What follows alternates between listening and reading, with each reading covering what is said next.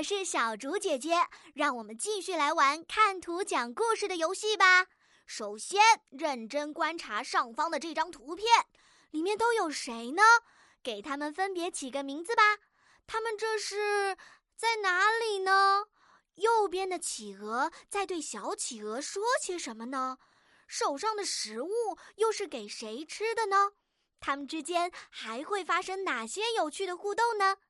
小朋友们，请在故事当中加入句子“我是合格的小保姆”和短语“特别的周六”。准备好了吗？哦耶！游戏时间开始，请先点击暂停播放按钮，然后到留言区给小竹姐姐讲个故事吧。